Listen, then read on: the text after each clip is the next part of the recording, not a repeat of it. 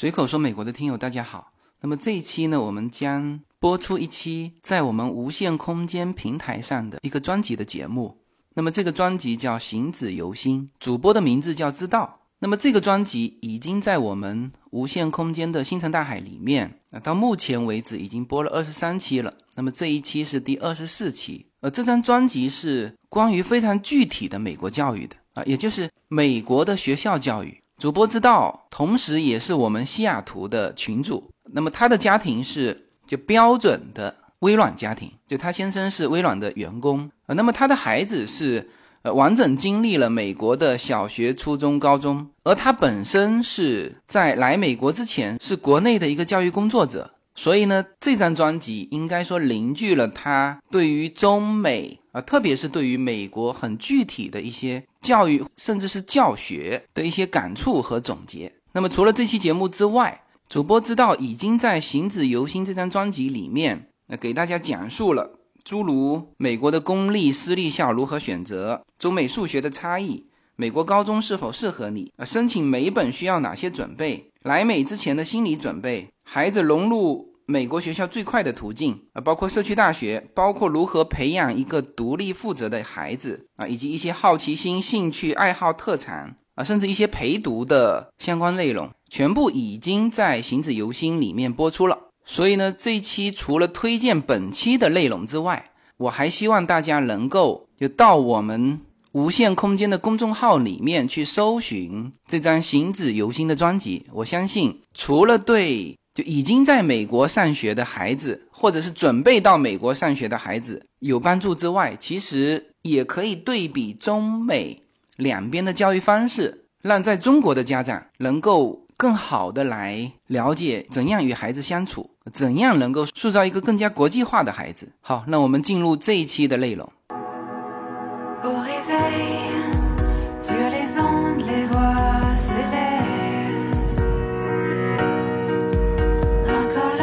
大家好，我是知道，嗯，很高兴呢，又在二零一九年和大家见面了。呃，今天呢是我录二零一九年的第一期节目。呃，可是大家听的时候，有可能已经到第二周了。呃，不管怎么样吧，这是我们今年的第一期开篇节目，我还是祝大家新年快乐。虽然稍微有一点点晚啊。那么我们行止由心专辑在二零一九年的开篇是拿什么来开篇呢？就是这个呃，如何进行有效的亲子沟通，这是我们今年行止由心的开篇节目。呃，希望这一篇节目呢，能让我们大家。嗯，在新的一年里，和孩子有一个新的、好的、良性的开始。那么，怎么讲这个？如何进行有效的亲子沟通呢？我们首先先来讲，我喜欢把词呢掰开了揉碎了跟大家去聊啊。那我们先聊沟通。那沟通是什么意思呢？其实“沟通”这个词当时出来的时候，它就是一个动词嘛，它就是说挖沟使渠通，就挖沟让那个河渠啊去通。那么既然这么去想呢，我们顾名思义说呢，沟通首先是要什么？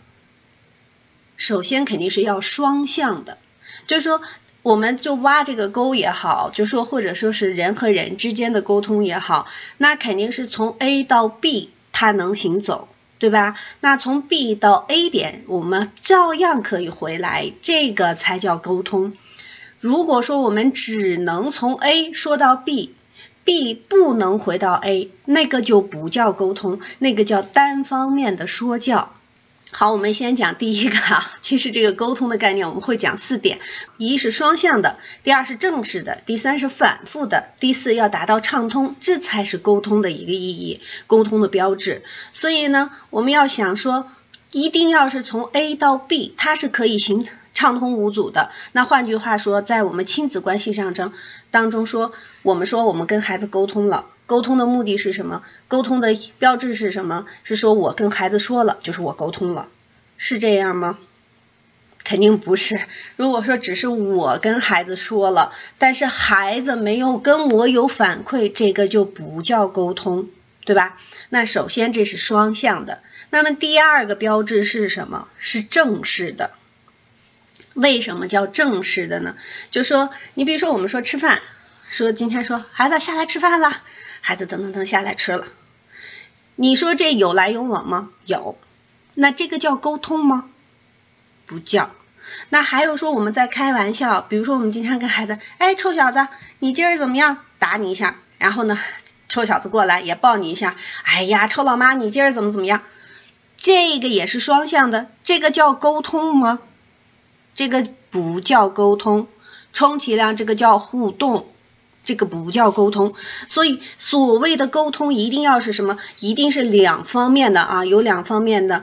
第二，我们是正式的，我们就一个主题来去探讨，这个叫沟通，不是说啊，我们随便就是你说一句，我说一句，这就叫。沟通这叫有来有往哈，就是上句接了下句。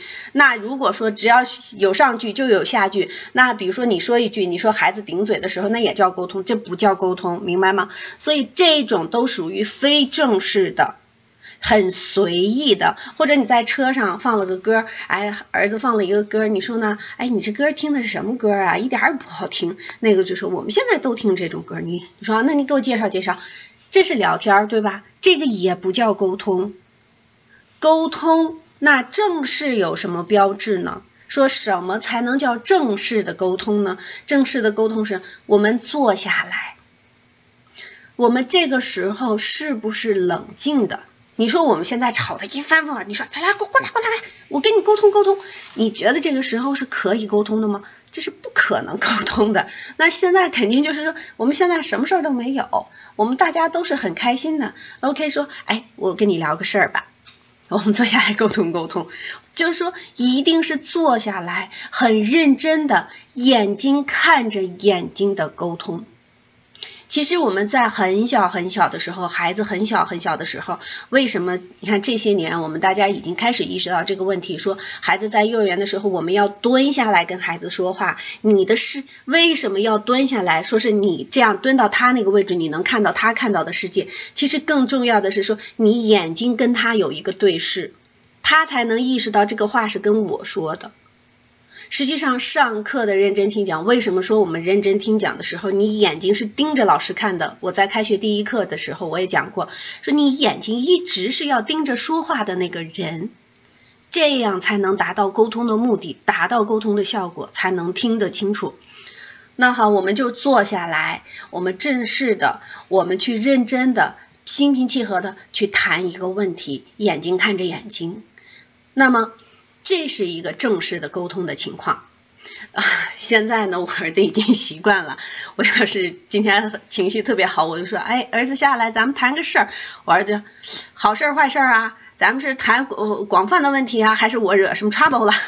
他他会有这个紧张，就知道说这是一个很正式的，是一个严肃的问题，而不是我随便跟你开玩笑说的一个问题，你需要认真考虑的一个问题。所以这个正式相当来说呢。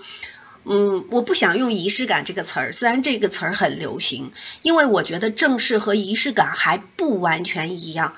因为正式是我们坐下来从心理上很郑重的去说，而不是说，哎，我就是摆了一个东西，我坐在这里，我跟你面对面的沟通了，但我心没往心心里去，好像说我是跟你做的，做了一个这样的正式的沟通，但实际上。这个为什么跟仪式感还不太一样呢？是说我们还是要对我们的沟通的效果和计划是要有一个计划和步骤的，而仪式感单单是从仪式上去解决这个问题，而正式是说我们要做好很正式的心理准备，在沟通之前。那当然是谁想发起沟通，谁需要做的准备更多。比如说孩子想跟你做一个沟通，那可能孩子也需要去准备很多的东西。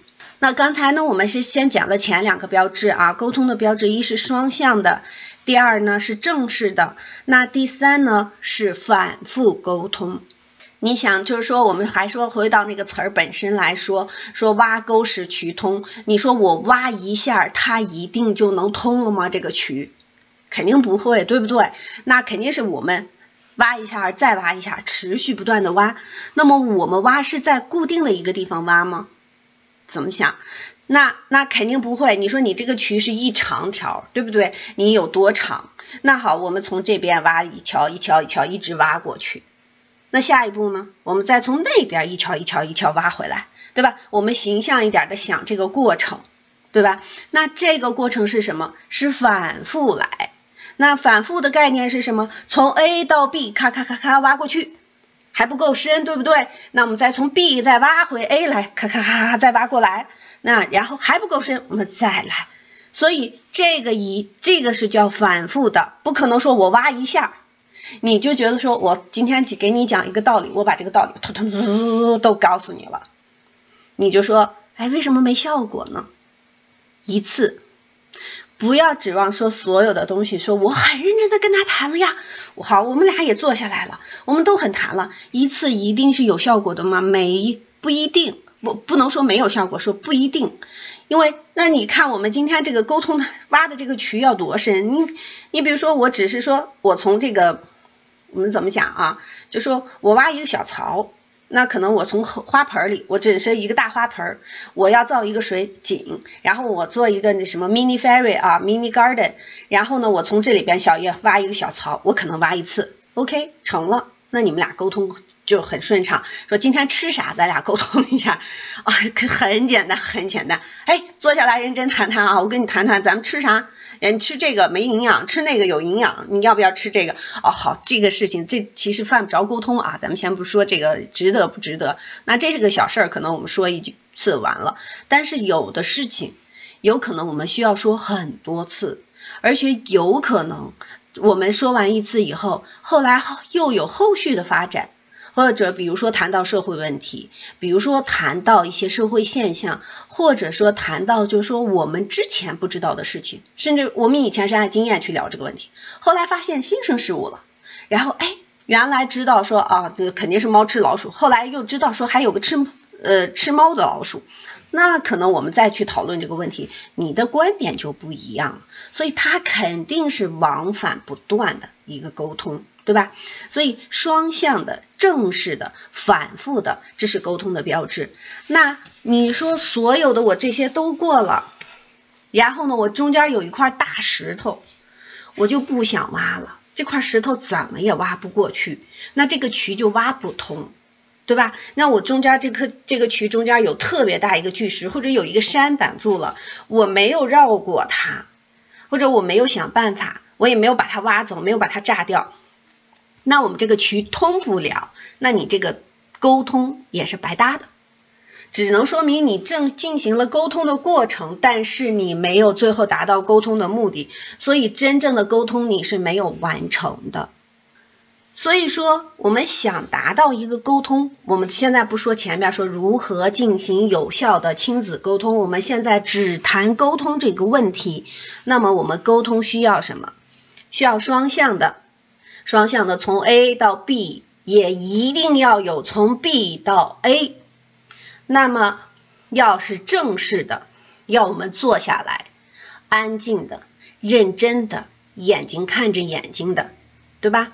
要反复的，我们不只进行一次的沟通，有可能，要是畅通的，最后能完全他的信息我收到，我的信息他也完全收到。这个畅通时标志是什么？并不是说我的信息告诉你，你必须接受；你的信息告诉我，或者我必须接受，这叫畅通。错，这个畅通的标志是说。我的信息准确无误的告诉了你，你也准确无误的接受了我的信息。好，你我明白你说的意思，你说的意思我都很清楚，我是这么理解你的意思的。一二三四五，你说是吗？你说是，OK，这就说明我完全接受了你的信息，但是我不同意你的做法，我保留意见，可以，这也叫沟通有效。这个不叫沟通失败了，这个是叫我们沟通了，只是我们没有达成一致。如果说我给你传达的一个信息一二三四五，然后你听完说，哎，你给我传达的是一二三六，哎，你就明显发现不对呀，我明明传达的是一二三四五，他理解的是一二三六，说明我们的沟通没有达成，他没有准确领会到我的意思，所以你需要有准确的表达，对方也是。孩子跟我说，你比如说我跟你沟通的时候，你这个作业为什么没完成，对不对？然后那你跟我答，说我有这么一二三四五条原因，好，我接受了，你有一二三四五条原因，那一二三四五条原因为什么呢？就上次是什么情况？好，我理解了，那我非要你你说呢？我是那天。确实贪玩了，我没时间做啊，然后呢，我后来就给忘了。OK，那我们就找这个原因说，那你是贪玩了，你没时间做，那是不是下次我们就需不需要我提醒你，对吧？这叫沟通嘛，来回沟通。你如果说他跟你说我就是贪玩了，我忘了，我下次会注意，你就跟他，我就不相信你会注意，你就不可能会注意，这俩人就沟通痞了，知道吧？就沟通的完全是两个事情了。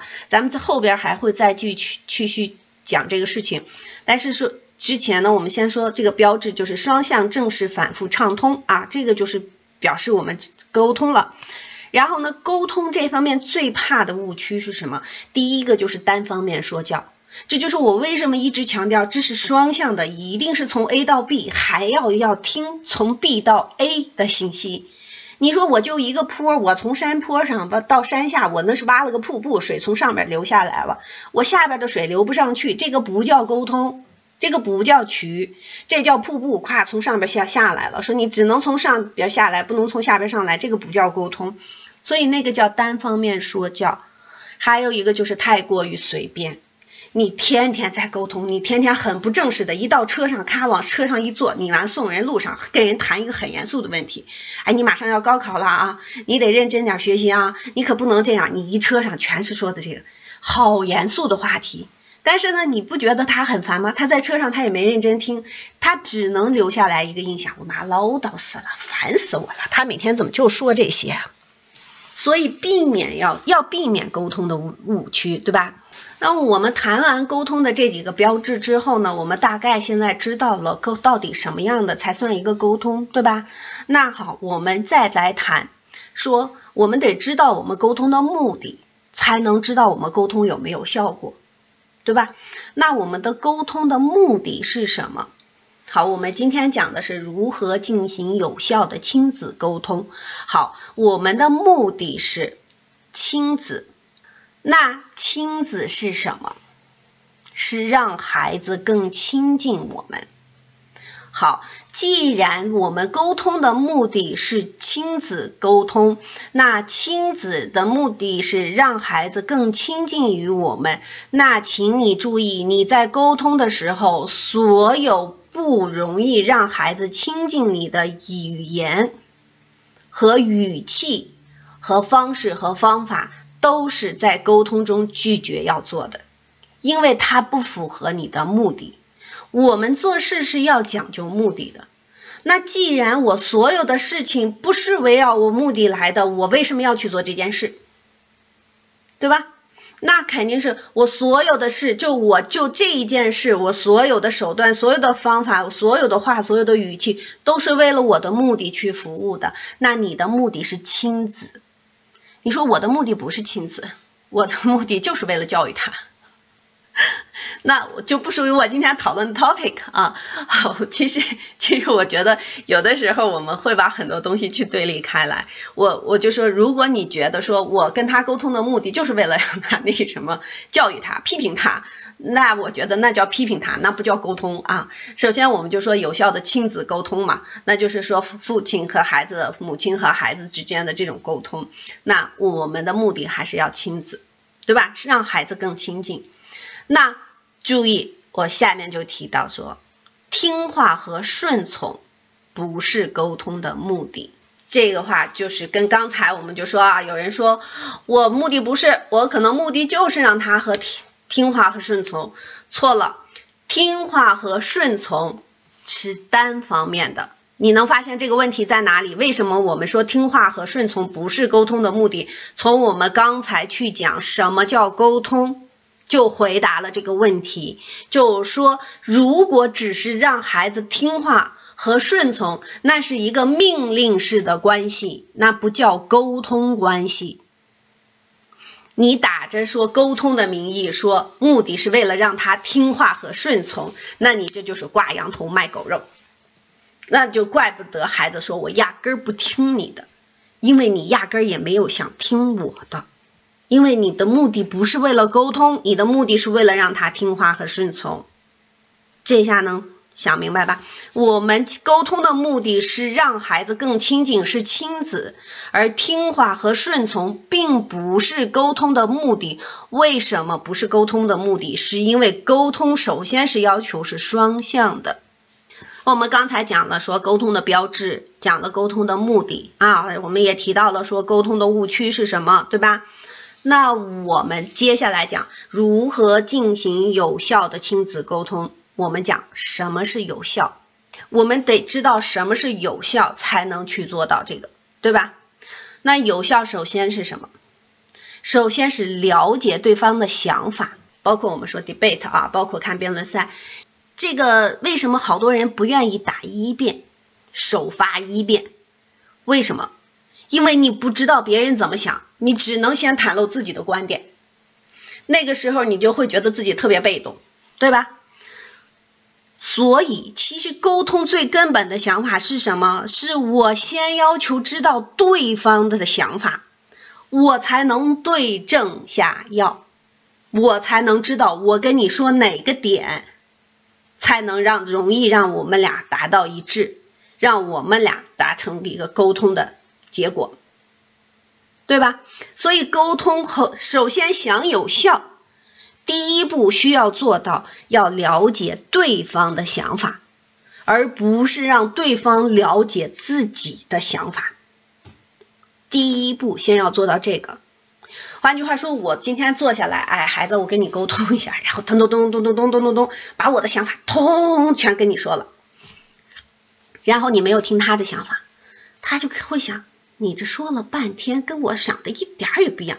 你肯定说，哎，你不应该这个样子，那个样子，这个样子，你这样会耽误你学习，怎么怎么样？人孩子说，我不觉得呀，你说的这些我没这么想啊，你为什么要这么说我呢？你都归点说啊，你不好好学习，你不，你怎么知道我不好好学习？我不就打了个游戏吗？我又没说我不写作业，对吧？我只是想先打完游戏再写作业，你就给我讲半天不许打游戏。这两回事吧？你就说你打游戏了，你就不写作业了？我写了呀，所以你他就觉得说你根本不听我的想法，你们俩这个沟通就是无效的。所以你首先先要知道你现在这是要干什么。你打算什么时候写作业？OK，你待会儿要写作业，行？你需要我提醒吗？啊，不需要，不需要。好，我就忍一忍，我先让你打游戏，对吧？你先要知道他有个计划，你上来就说，哎，要去打游戏了，你又不写作业，怎么怎么样？然后孩子就觉得我又没说我不写作业啊，我就待会儿写啊，矛盾就产生了，对吧？所以你上来先问他，你是怎么计划的？你是怎么安排的？他跟你说我什么什么安排？哦，我可提醒你啊，你待会儿还有个什么什么事情哦，你可能一会儿没有足够的时间要写作业，你要不要想好了现在要写作业？哦，可能可能想一想。但是你如果上来就说你就不打算写作业，你哪有时间写作业啊？你待会儿怎么怎么样？这是你的想法，这不是他的想法，他就觉得你跟他沟通不上，对吧？所以沟通要想进行有效，第一步先进行了解对方的想法。而不是让对方了解我们的想法。第二个不就是什么是有效呢？第二个就是要达成共识。那我们这里边就又需要做一个名词解释了。共识是什么？共识不是没有不同的意见，而是找到共同的希望。你们现在能想一想吗？就是我们把它这个冷静下来啊，说我们先了解对方的想法，对吧？你站在你的角度说，了解了 A，了解了 B 的想法，B 也了解了 A 的想法，这是沟通，对不对？好，我们两个都了解了对方的想法，准确了解了对方的想法。这个时候，我们需要达成共识。那达成共识的意思是什么？是说我们俩意见必须一致吗？不是，是说。共识不是没有不同意见，是我们可以保留共同意见。但是共识是什么？是需要找到共同的希望。大家可能觉得这个事情有点模糊啊。我呢是每年会写一篇文章，就是给我的孩子就过生日的时候，那个时候就是会把我们这一年当中呃沟通过的嗯一些最重要的一些话题，我会把它记录一下。那我们今年因为他已经十五岁了，今年的这个话题就会比较沉重啊，比如说是关于这个同性恋的这个话题。那我们俩就会有这样一个共识，呃，那这个共识是什么？就比如说他是支持这些同性恋去有这些 club 啊，去有做这些宣传活动，甚至在学校里去做大量的这种呃宣传活动。我呢对这个是保留意见的，但是我们能达到的一个共识是什么？是说我们必须不管是什么样的人群，我们是需要尊重对方的。那这个尊重对方是相互的。是说，你不光是我尊重你同性恋这个人群，同性恋你这个人群也需要尊重我。当我跟你表示我不愿意去接接，不愿意和参与你们的活动的时候，你也应该尊重我，而不应该说我是歧视。是这样一个概念，就是说，我们俩能达到的这个共识是是说，我们是要互相尊重对方的。至于可能我心里会更，我心里会可能。觉得现在这个状况，我会觉得我离得更远，我想更远的离距离的离开离他们。那可能我儿子会觉得说，哦，我还可以，你可以跟我更靠近一些，我不是那么排斥。那这是我们俩达不成意见的地方。对吧？那我们我儿子可能就觉得说，我甚至有这样的朋友也 OK。其实我也不反对他，但是我自己，你说，呃，我有这样的朋友或者邻居，我也 OK。但是你说我自己会不会就是说特别愿意接受这种组织来跟我说，哎，你跟我我们一起做活动吧，或者什么？我我是排斥的，我是拒绝的，对吧？这一条我们俩可能没有达成特别一致的想法，但是我们有一条说，起码我们不去 judge 那些不同意他们的人，这是互相尊重的情况，对吧？这是说我们要找到我们共同的希望这个概念，就说我们大家都希望，你说你跟孩子去沟通说，哎，我们想要下一步，比如说我们要考上一个好的高中，或者像我儿子现在我们去高。沟通说，我们需要去考大学了。那我们大学需要做哪些准备？首先，你高中四年的 GPA 是要一个递进式的，要做的好一个怎怎样的一个 GPA 的这个呃准备工作？起码你每一次得认真对待你的这个成绩，对吧？然后至于说你愿意花多少的功夫，你说我觉得。呃，比如说我作为妈妈，我肯定觉得他花在学习上的时间，我可能心里还是觉得不够，因为包括我们，呃，妈妈们都是总觉得说你是不是能再多花点时间在学习上？嗯，国内孩子可能学习压力还大，像美国孩子作业的压力确实没有，就作业本身来说，确实没有国内孩子作业压力大。当然，他其他的活动还压力也挺大的。可是，总作为我们来说，我还是觉得说，你是不是可以把打游戏的时间省下来，去多做两道题呢？父母总会有这样的想法，对吧？呃，但是孩子可能觉得我做五道题就够了，家长可能觉得做十道题就够了。那 OK，我们这个是达不成共识的。比如说，我们会有保留的意见，孩子就说我就五道题，我妈妈觉得呀，你希望你十道题，OK，那我们可以去折中一下，那只能将就最小的数，对吧？那。咱们叫最小公倍数嘛，将就最小的那个数。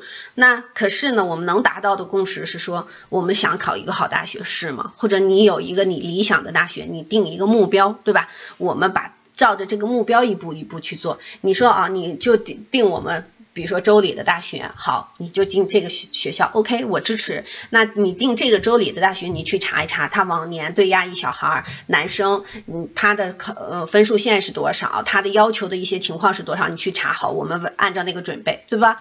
这个是我们能达到的共识。至于说我们达到共识，说你需要认为需要做到几道题，我需要认认为需要做的几道题，那个我们可以保留不同意见。这个是说我们需要达成一个共识，找到共同的希望。那了解了对方的想法，达成共识，还要有什么？还要制定规则和方法，这样的沟通才是有效的。你说我们今天达成了一个共识，说我们，比如说我们跟孩子沟通，说有的家长说，哎，你这个作业写作业太慢了，太磨蹭了。我们讨论了半天是什么原因，怎么怎么样，怎么样，他都讨论清楚了，你也知道了，孩子是因为什么原因他要磨蹭。然后呢，然后就没有然后了，你就跟他，你下次快点，是吗？这这就结束了，这个沟通也不叫有效啊。那你需要怎怎么样？需要去制定规则和方法。好，你比如说你写作业慢，是因为说我老有时候一会儿写就总结出来说，老师在写作业的东西，一会儿吃点东西，一会儿这样，一会儿那样。好，我们制定规则，下学以后，我先给你十分钟的时间，我们就是吃东西。或者二十分钟时间，你看你们俩怎么去协调，对吧？这我们就来回去谈嘛。好，我们俩一起来制定这个规则。我先吃十分钟水果，对吧？好，我去写半小时作业，我半小时作业能完成多少？我定下来规则，我跟你商量，你来定。你说我半小时能写完几页？OK，我们就按你半小时能写完几页。我们先这么执行。我们做不到怎么办？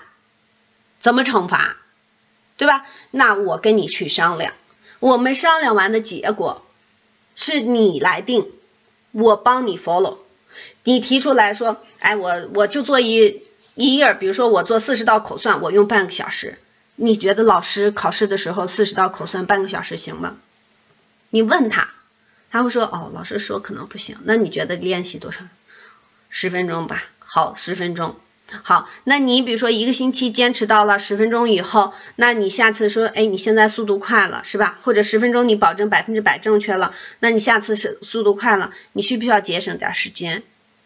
或者他坚持了五分钟他就做完了，OK？你说你五分钟就做完了，你现在很厉害，我们以后把这个时间看来可以缩短，我们缩短为五分钟，剩下那五分钟你是不是可以去玩？对吧？我们一步一步去调整我们的规则和方法，而不是我光跟你干谈，你需要提高速度哦。完了，谈完就完了，没有规则，没有方法，没有至最后的结果，你这个沟通是白沟通，所以达不到有效。所以这是我们想说的，说是如何进行有效的亲子沟通。首先我们要知道什么是沟通，第二我们知道是。沟通的目的是什么，对吧？亲子关系，然后我们怎么知道什么样的沟通最后才是有效的，对不对？好，我们最后呢，我们去讲一讲说这个沟通的方法。我们讲这个沟通方法的时候，说我们先先知道了我们是要怎么样子，什么样子叫沟通，什么样子的目的，什么样子的呃那个。结果是有效的沟通，那这个时候我们就要讲究方法了。方法，那首先要注意的就是角度的选择。角度的选择，大家怎么想？我其实想这里边给大家举一个例子啊。我这里边当时写了两个例子，我给他们做这个讲座的时候，说一个 A 娃，一个 B 娃。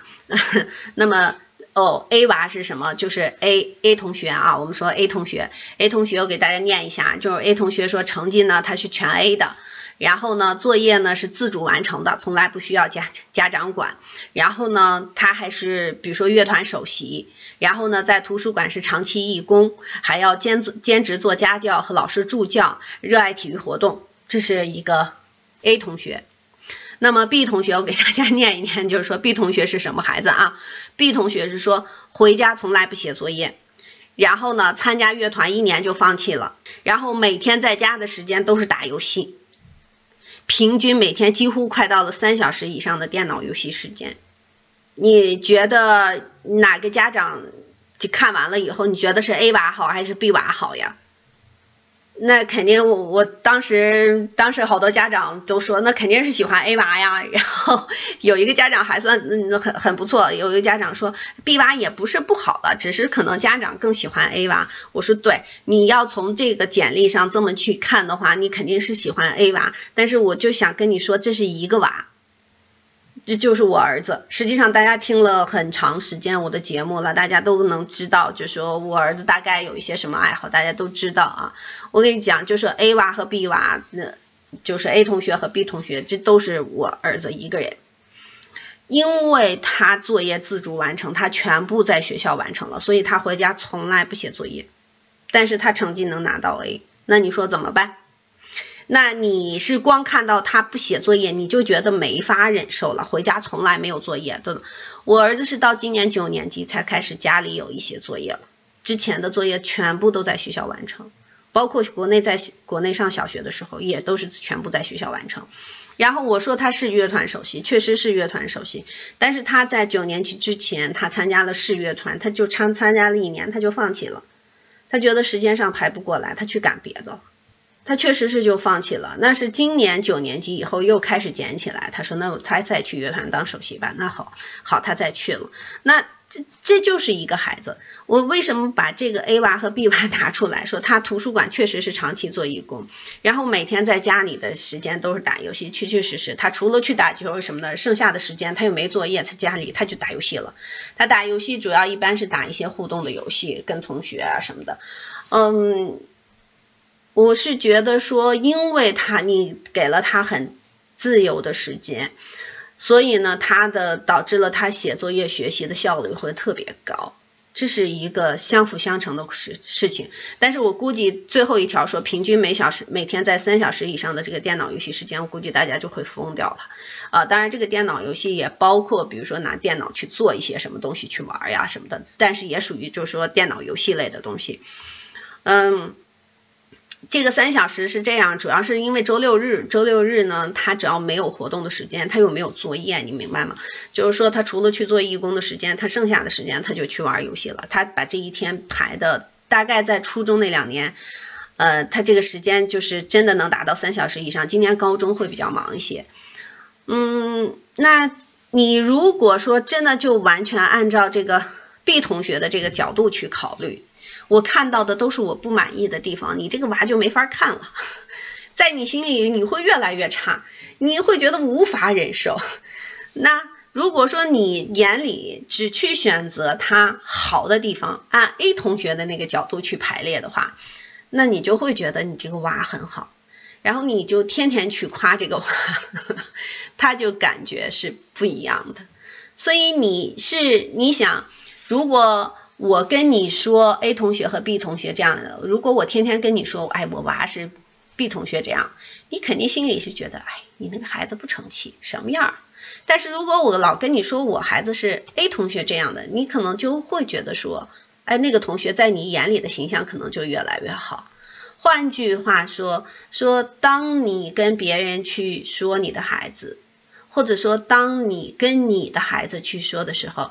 你是树立你在他眼里，你跟他说起来的时候，哎，你在我眼里就是 A 同学这样的孩子，哒哒哒哒，我对你是脑残粉，孩子就觉得我儿子现在被我捧的，他就说我有时候觉得我对不起你，我说 OK，你对不起我，你就往上努努力，咱们按照我那个标准稍微靠拢，再靠拢接近一点，他就觉得说。他会觉得说，哦，我有那么好吗？我是不是可以再可以好一点？我这样了，我妈都觉得我很好，那我再努点力是什么情况？你知道，你老去夸他，所以你要选好角度问题。这个角度的选择，实际上更多的是说说 yes。实际上，我们说个最简单的办法，就是角度的选择。就是当你和孩子有一个事情沟通的时候，孩子和你观点不一样的时候，你首先说，嗯，你的想法是对的，yes。你可能觉得说，我都说了，你的想法是对的，我还有下一步吗？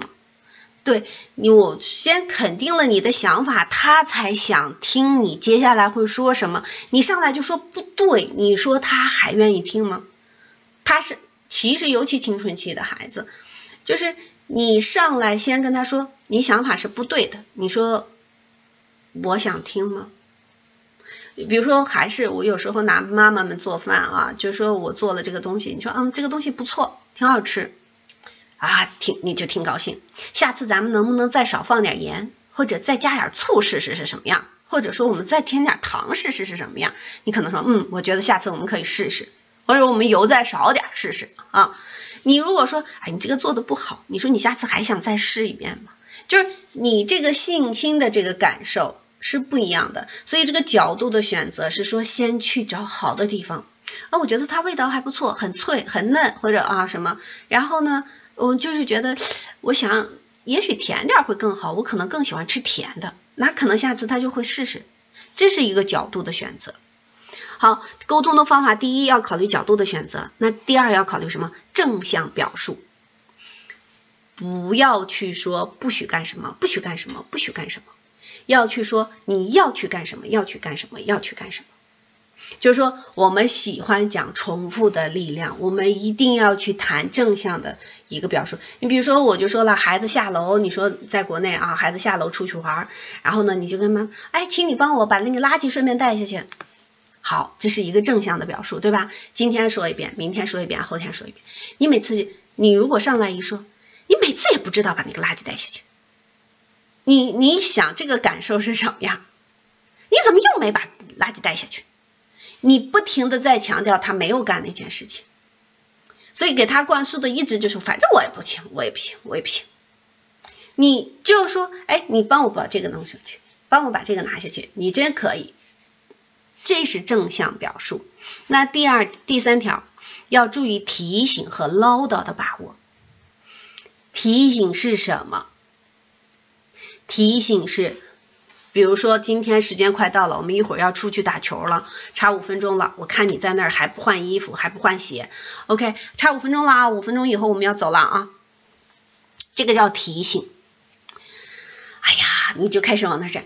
哎呀，就差五分钟了，你这个鞋也没穿，衣服也没穿，你你你这到时候怎么办呀？你这还来得及来不及？这叫唠叨。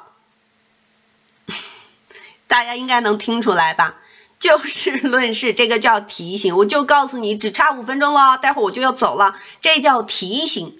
唠叨加了很多的情绪和判断进去，这个叫唠叨。而且提醒是说我在事情之前我提醒了，提醒完就完了，结束完了就结束了。如如果说从提醒到后来再翻旧账，每次都如此去说，上次你就怎么怎么样，再上次每次你都这样。这就叫唠叨，角度、正向表述、提醒和唠叨的把握。最后一个沟通的方法就是叫叫借势但不教条。借势是什么？借着这个势，就是势力的势啊。我们借着现在，哎，正好现在我们看一个，比如说。啊，我们看《奔跑吧兄弟》，我们一家人在这看看一个讨论一个什么话题？哎，我是顺着这个话题，我想起来，可能以前我觉得我的孩子在这方面做的不好，正好呢这里面有一个反例或者有一个什么样，那我就这叫借势。好，我们把这个事情去讲，但不教条。教条是什么？就是说借势但不教条，不是说你一逮住这个机会 你就去非得教育一把。这个就叫教条。你比如说借势，我们现在挺 happy，我就赶紧提了一句，提了一句，我发现你没有反对，你也还挺 happy，我们还把这个事情讨论下去了，很愉快的讨论下去。OK，我们今天借势很成功。对，如果说我提了一个话头，一看他明显很反感了，或者其实他已经意识到了，这个时候他就有点脸脸上挂不住了，他不想听说的时候，我们马上要收。我们不能说你都很烦了，一下子他可能，你比如说，哎，你看上次咱们也这样，咱们就没想到这个问题啊，可能咱们这样做也不对。他可能已经觉得不好呀，行了妈，别说了，你马上就知道了。OK，那我停，我今天不跟你说了，对吧？改天你可能就知道了，改天我们再说，不要说，哎呀，好容易逮住个机会，你你看我上次没管你吧？你正好犯错了，今儿正好逮住了。我一般是一般来说是提先提前先告诉你，这会有一二三四五个坑，你什么时候掉进那个坑里，我会等着好。你掉进去的时候，我们上来，你看有你上次我给你提醒一二三四条，你只要做好了第三条，你可能就掉不到那个坑里。你看你没有做到第三条吧，所以你掉进去了。我也会说这种问题啊，但是呢，如果说他。